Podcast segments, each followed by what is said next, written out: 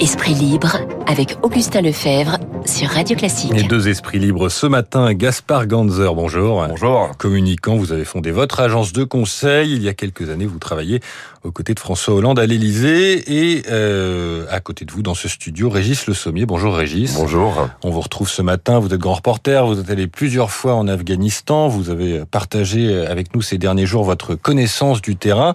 Euh, on va d'abord faire le point avec vous Régis sur la situation sur place. Alors vous disiez hier qu'il fallait être très prudent sur les gages de bonne volonté donnés par, par les talibans, qu'on allait voir comment ça allait se passer. Euh, ces gages de, de, volonté, les talibans ont continué à en donner euh, ces dernières 24 heures, notamment sur la place des femmes dans cette nouvelle société qui est en train de, de se créer. Euh, la burqa ne sera pas obligatoire, on pourra porter un, un autre voile. Euh, Est-ce qu'on peut espérer un sort un peu meilleur qu'à la fin des années 90 ou début des années 2000 pour les femmes en Afghanistan? Il faut voir une chose d'abord, c'est que euh, la place des femmes en Afghanistan, euh, même euh, quand les talibans n'étaient pas au pouvoir, mmh. elle était déjà critique. Euh, certaines femmes se sont émancipées dans la société afghane, c'est clair, mais c'est des individus. C'est bon, il y a y a y a eu l'enseignement euh, pour les filles euh, qui apparemment n'est pas remise en cause par les talibans, mais la société traditionnelle afghane a toujours euh, énormément de poids et ce quels que soient euh, les, les, les comment les, ethnies ou quelles que soient les tribus ou quels que soient les, les, les secteurs de la société afghane euh, en 20 ans et beaucoup de féministes afghanes euh, dont on entend assez peu la voix malheureusement.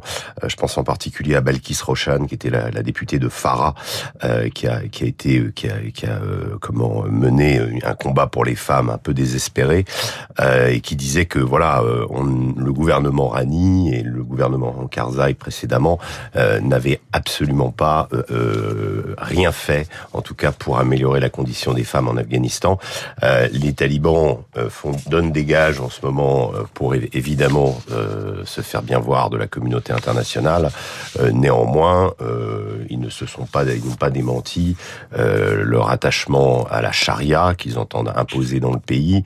Donc pour le moment, c'est la grosse opération de séduction. Mmh. il s'agit pour les talibans de ne pas recommencer ce qu'ils avaient fait en 1996 quand ils sont arrivés au pouvoir, c'est-à-dire de créer quasiment immédiatement, de faire immédiatement de l'Afghanistan un État paria euh, un État isolé du reste de la communauté internationale.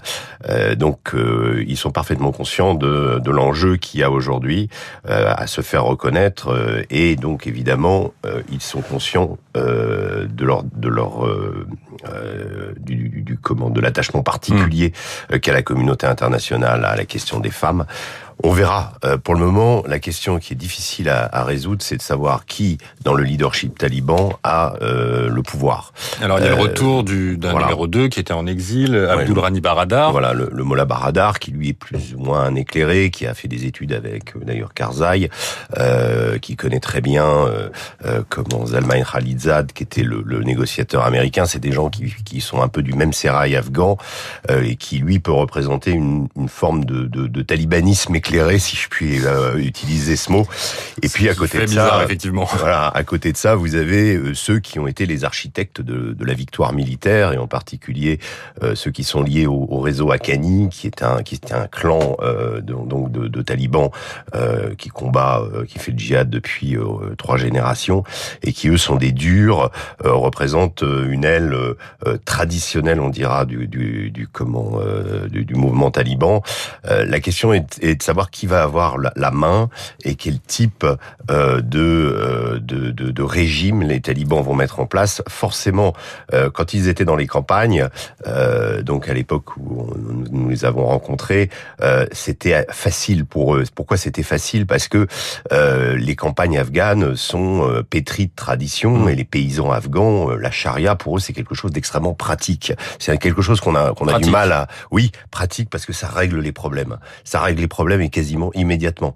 Euh, des histoires de chants, des histoires matrimoniales, des histoires de vol euh, sont immédiatement traitées euh, par le tribunal de la charia et le tribunal de la charia convient à la vie des, des, des, des campagnes afghanes qui n'a pas évolué euh, depuis des siècles et qui est euh, finalement encadrée par l'islam.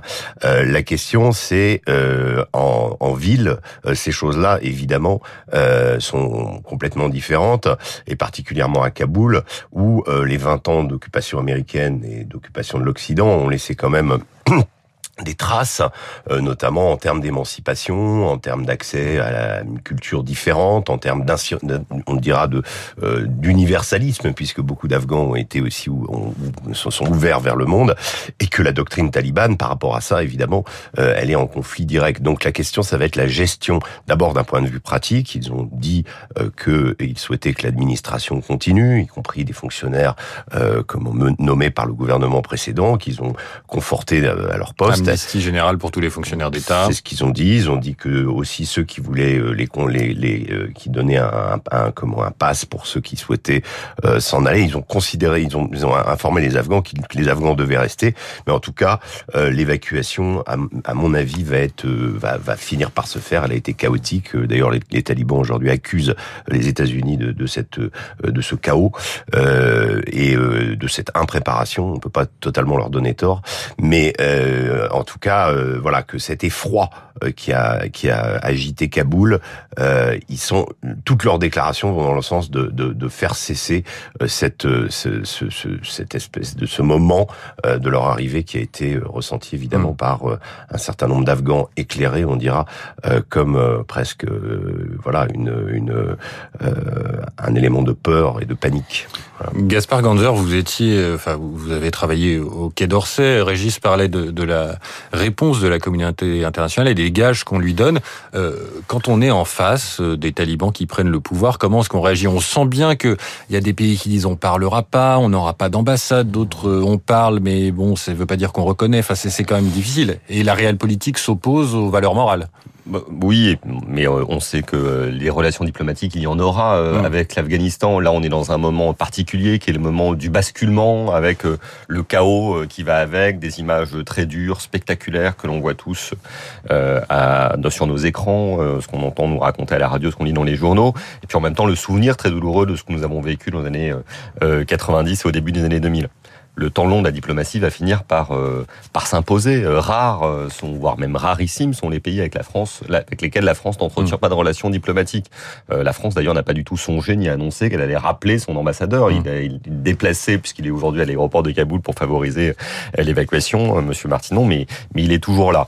Donc le temps va faire son affaire des deux côtés d'ailleurs, hein, comme le disait un instant Régis Sommier, puisque je pense que les talibans, ils n'ont pas un organigramme de boîte du CAC 40, hein, ils vont devoir se s'organiser entre eux apprendre à diriger ou réapprendre à diriger un État euh, très vaste, euh, très divisé.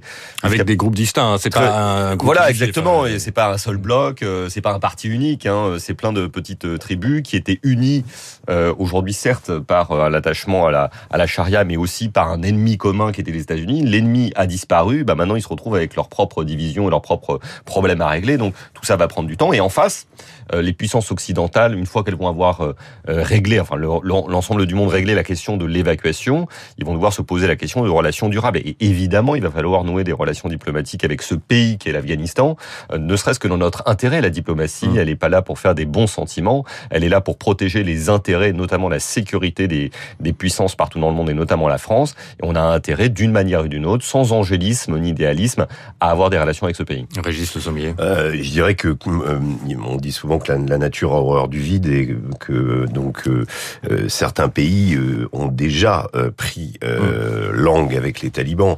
Euh, le retrait américain, le retrait du, géant américain d'Afghanistan, évidemment, a vu s'engouffrer dans la brèche, en particulier les Chinois, qui, par l'intermédiaire du Pakistan, avaient déjà pris, avant la conquête du pouvoir, pas mal de contacts avec les talibans, les avaient même soutenus, y compris commercialement.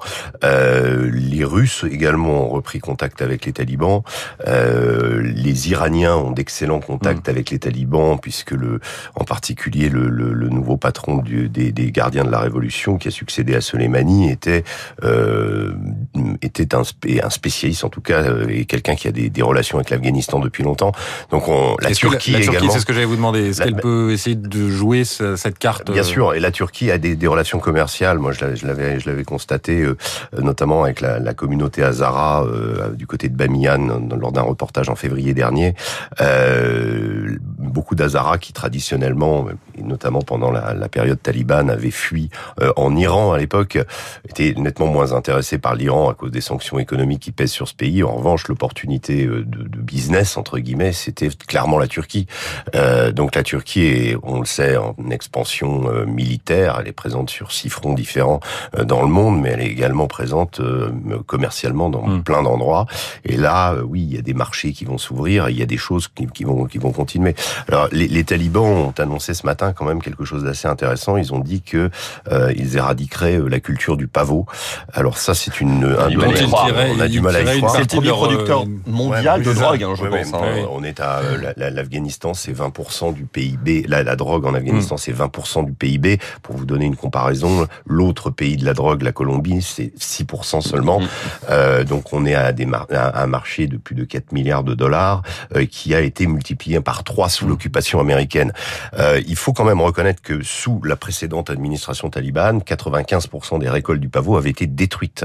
Est-ce que ça va être la même chose cette fois-ci en sachant que vraiment il y a un tissu, euh, il y a 5 millions d'Afghans qui vivent de la drogue? Euh, c'est une catastrophe au niveau, euh, comment je dirais, de, de la population hmm. puisqu'il y a des milliers de drogués qui, qui convergent notamment à Kaboul pour clairement venir y mourir. Donc c'est un problème social en Afghanistan, euh, on va dire plutôt. Et, et, les talibans ont annoncé ça ce matin. Alors ça, ça va être euh, quid de, de, la réalité de est-ce que c'est un effet d'annonce, est-ce que voilà, euh, c'est tout, tout tout va être, euh, je pense, il va falloir suivre scrupuleusement les mouvements de, de, de, enfin les, les décisions du gouvernement, comment il va être composé, qui vont être les acteurs pour pouvoir dire vers vers quelle direction euh, le gouvernement afghan, le nouveau gouvernement afghan euh, va va s'orienter et notamment sa place euh, dans la communauté internationale. Et là, il y a un autre problème qui se passe, c'est le fait que les talibans n'ont pas formellement rompu leur lien avec Al-Qaïda. Mmh. ils ont combattu Daesh, donc ils ont déjà donné des gages aux Américains avant le départ, et ça faisait partie de leurs accords avec les Américains. Ils ont chassé Daesh qui s'était implanté dans l'est de l'Afghanistan, dans la région du Kunar, de Jalalabad, de Batikot, etc c'est cette zone très difficile à contrôler, euh, qui est proche de la frontière pakistanaise, donc proche des zones tribales, et dans lesquelles euh, Daesh avait à un moment euh, vraiment pris, pris, pris comment des territoires. Donc les talibans les ont les ont combattus plus pas tellement en fait en réalité en termes idéologiques, mais euh, plus comme un groupe concurrent. Hmm. Euh, mais bon, les Américains euh, avaient appuyé ce combat. Maintenant, Al-Qaïda c'est autre chose. Et la question de l'Afghanistan, c'est qu'on peut pas imaginer un gouvernement taliban ayant par exemple une représentation à l'ONU et soutenant toujours Al-Qaïda. C'est compliqué. Là, il va falloir qu'il y ait des choix qui soient faits et on va voir comment le gouvernement taliban va se, se, se comporter. Quoi. Gaspard Ganzer. Ouais, on sera probablement dans une zone grise hein, de ce point de vue-là, parce que je pense qu'ils vont maintenir une ambiguïté les, les talibans une fois euh, arrivés au pouvoir. Mais en tout cas, sur, je pense qu'il y a deux ou trois sujets sur lesquels la communauté internationale va être particulièrement vigilante.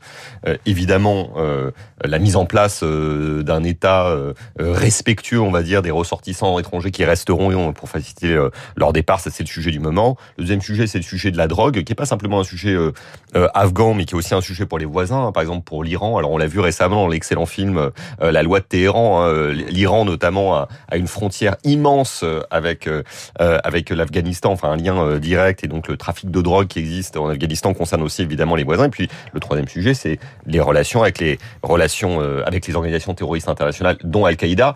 Al-Qaïda qui là aussi est une nébuleuse. Hein. C'est pas une entreprise avec un organigramme, des chefs par pays, etc euh, il y avait un visage avant sur le nom d'Al-Qaïda qui était euh, Oussama Ben Laden euh, qui a été tué. C'était d'ailleurs un début de guerre américain. Mais aujourd'hui il y a une collection de chefs dans des pays qui sont eux-mêmes rivaux entre eux. Donc on va voir à l'usage comment les choses se passent. Mais évidemment le pire dans le dans l'échelle du pire qui est déjà largement gravi ça serait que dans quelques années 5 ans 10 ans parce que ça prendra certainement du temps on se rende compte que de nouveaux foyers de terroristes internationaux se sont développés dans cet Afghanistan qui avait été repris par les talibans au cours de ces jours. Mais vous parliez des défis de la communauté internationale. On a vu des, des réponses euh, dispersées. Est-ce que cette crise ne serait pas le moment de, de revoir les instances, euh, l'ONU, le G7, etc. C'est ça, vous savez, un débat, euh, une arlésienne, comme on dit, euh, la réforme des organisations internationales depuis 1945. Je crois que l'organisation actuelle, le fonctionnement actuel est le moins euh, mauvais des systèmes à l'exclusion de, de, tous les autres, parce qu'il il permet quand même d'avoir une forme de cosmogonie, une façon de travailler ensemble entre puissances membres du Conseil de sécurité permanente et, et non permanente. Et la communauté internationale, euh, on peut la critiquer. Euh, elle a quand même tenu un discours général, si je mets de côté la Chine et, et, et là aussi, on peut dire dans, dans le monde occidental, oui, c'est déjà pas mal, mais relativement unis, en tout cas au sein de, au sein de l'Union européenne. Et puis par ailleurs, ce qui m'a intéressé, c'est qu'on a pas mal parlé des polémiques autour de l'immigration, mais quand même, il y a assez peu de monde qui allait dire qu'il fallait qu'on réintervienne en Afghanistan, qu'on ait des mm-hmm. initiatives. Et la communauté internationale ne s'est pas ridiculisée en, en réinventant 2001 l'intervention en Afghanistan, et ça c'est plutôt positif. juste au sommier. Je voudrais juste rajouter une chose à propos de, du fonctionnement justement de cette nébuleuse dont vous, que vous évoquiez euh, à propos d'Al-Qaïda. C'est que le, le, monde de l'islam radical fonctionne. Euh, il y a une compétition depuis des années entre Daesh et Al-Qaïda, mm. mais il y a aussi d'autres groupes qui ont émergé. Et, et là, euh, la question ça va être euh, qui a qui a la main? Et les talibans avec leur victoire euh, contre les Américains, sont évidemment rehaussés, euh, de, ont pris, euh, je dirais, un ascendant incroyable euh, auprès euh, de, de, des, des, des zélateurs de l'islam radical. ils ont été célébrés, par exemple, dans la région d'Idlib, où un autre groupe djihadiste, qui lui, par contre, avait rompu ses liens avec Al-Qaïda, qui s'appelle Hayat Tahrir al-Sham, gouverne ce, cette, cette province de, de Syrie. Donc, on, on se rend compte qu'il y a eu un impact incroyable. leurs ancêtres avaient vaincu les Eux ont vaincu euh, les Américains, c'est quand même considérable. Donc est-ce que ça, euh, ça va mener, pour le moment, euh, de toutes leurs déclarations, on va pas dans ce sens-là, mais les talibans aujourd'hui et le mouvement taliban à la main euh, je dirais, euh, sur un djihad international. Alors, qu'est-ce qu'ils vont en faire?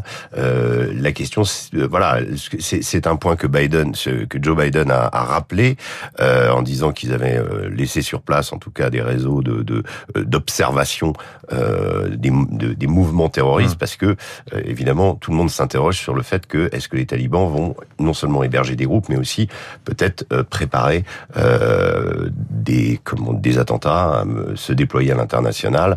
Un de leurs commandants d'ailleurs a dit sur CNN euh, que euh, la, charia, ils allaient imposer la charia en, Afghanistan, mais que finalement la, la charia s'imposerait finalement naturellement au monde euh, à un moment, et que ce n'était qu'une question de temps, mais qu'ils avaient le temps. Voilà. Bon, on va voir. Mais euh, enfin, souhaitons que le pire n'arrive n'arrive pas. Euh, je pense que quoi qu'il arrive, même s'ils vont être prudents, euh, ils vont d'abord, les talibans vont d'abord devoir reprendre le contrôle et assurer la souveraineté sur l'ensemble du territoire. Là, ils ont gagné. Ce qui est pas simple. Ouais, ce qui, voilà, là, ils ont gagné une guerre, mais maintenant c'est eux qui se retrouvent avec les problèmes. Ce sera le mot de la fin. Merci, messieurs. Gaspard Ganzer, communicant, fondateur de Ganzer Agency et Régis Le Sommier, grand reporter. Il est 8h57 sur Radio Classique. Dans un instant, la météo.